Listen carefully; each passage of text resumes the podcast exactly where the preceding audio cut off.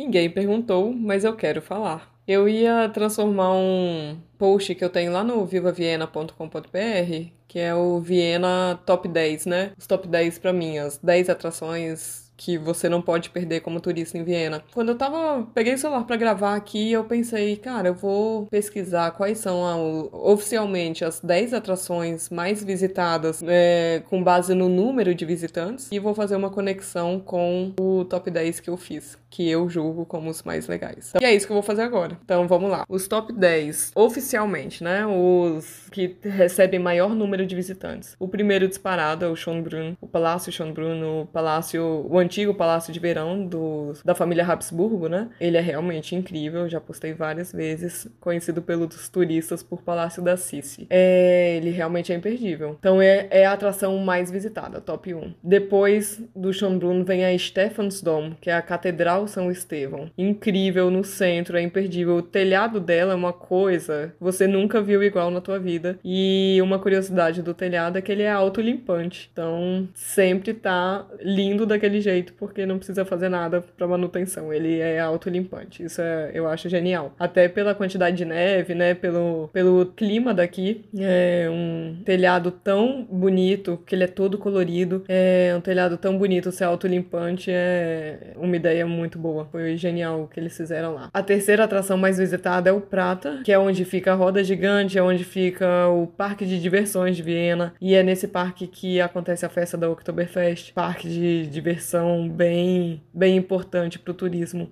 da cidade. O quarto lugar mais visitado é a Rathausplatz, que é a praça em frente à prefeitura. Quase nunca vi aquela praça vazia. É... Agora, em época de corona, é mais fácil ver, né? O ano passado, que não teve nenhum evento, então ela ficou totalmente vazia. Mas eu moro aqui desde 2012 e eram hiatos que a, que a frente, a praça ficava sem nada. Ela sempre tinha alguma festa lá, sempre tinha atividade para fazer lá. Ela sempre é, foi muito bem utilizada. No inverno, agora, é uma pista de patinação no gelo que não é só aquele aquele quadradão é, que normalmente tem nas cidades grandes, né? É, a pista de gelo é daqui para patinação, ela vai nos caminhos entre as árvores. Então é uma. É, tem até dois andares. No ano passado teve dois andares e outros anos já tiveram dois andares também. Então é uma, uma área ali na frente da prefeitura. A área é muito bem aproveitada para eventos e não só para turistas, mas para a população em si. O quinto lugar mais visitado é o Museu de História da Arte, que é o irmão gêmeo do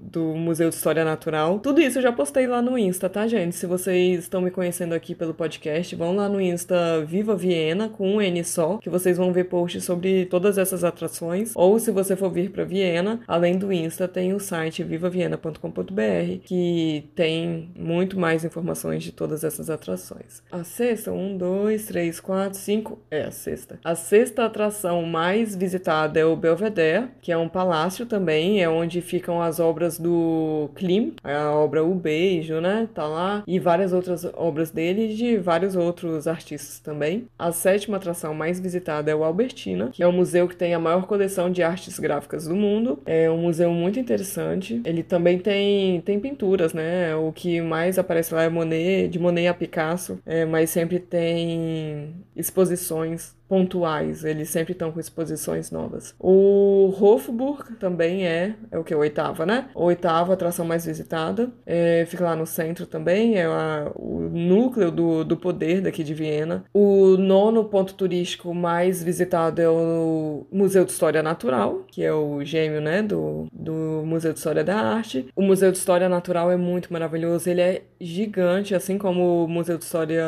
da Arte. E lá tem dinossauro tem a Vênus de Willendorf. É, eu falando assim, você talvez não, não venha nada na tua cabeça, mas se você vir uma imagem, você vai saber com certeza é, o que é. É um museu muito maravilhoso. Já falei várias coisas dele, já falei várias vezes lá no no Insta também. A última atração mais visitada é o Haus des Meeres, a décima atração mais visitada, é, que é o oceanário daqui de Viena. Muito bacana também. Eu prefiro o zoológico, mas o oceanário também é, é muito legal, ainda mais com viagem com criança, né? Zoológico, Haus des Meeres, que é o oceanário. É, até o Museu de História Natural é bem legal. Minha filha já gosta e ela só tem 3 anos, então viagem com família, esses lugares são realmente ótimos. E o meu Viena Top 10, o que eu coloquei como 10 atrações mais legais de Viena, é, eu coloquei Palácio Hofburg, coloquei o Palácio Schönbrunn, que não tem como, e acrescentei a Gloriette, que é lá no. O, meio que a continuação do jardim do Palácio Schönbrunn. E é tudo de graça,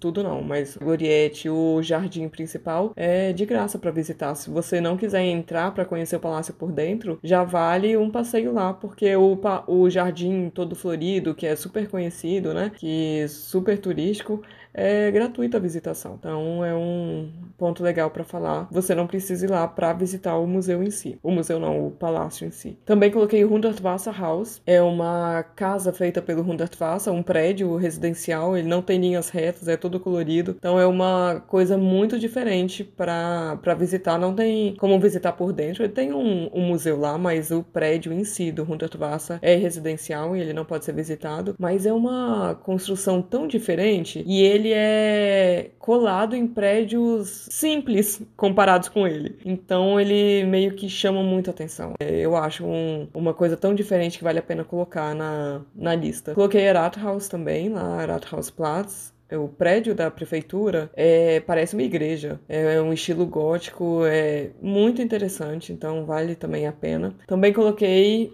como atração a Karlskirche, Igreja São Carlos. Uma igreja muito linda, ela tem duas colunas que são em alto relevo. É uma coisa que eu nunca vi igual. Eu acho muito bonita por dentro e por fora. Por dentro ela é toda de mármore, é muito interessante. O sexto que eu coloquei foi o parlamento, ele tá fechado para visitação, mas o parlamento é, é bem bacana, bem legal mesmo. Sétimo que eu coloquei é Burgarten, é onde tem a estátua do Mozart. Eu acho muito legal. Na frente dele tem um jardinzinho com uma clave de sol de flores, que eu acho bem lindo. E o Burgarten é um, um jardim muito gostoso para ficar no verão, lógico. Parque sempre é mais gostoso no verão, porque dá para sentar, dá para fazer um piquenique, dá para só tomar um solzinho para carregar as baterias. É um parque muito gostoso, o Burgarten. Para criança, na lateral do Burgarten, ainda ainda dentro do Burgarten, mas mais pro lado direito, para quem tá olhando a estátua do Mozart, é, tem um canteirinho ali com areia para os bebês ficarem brincando lá na areia. Então é um parque gostoso. Coloquei o Nashmark também, que é quase um quilômetro de uma rua fechada, um mercadão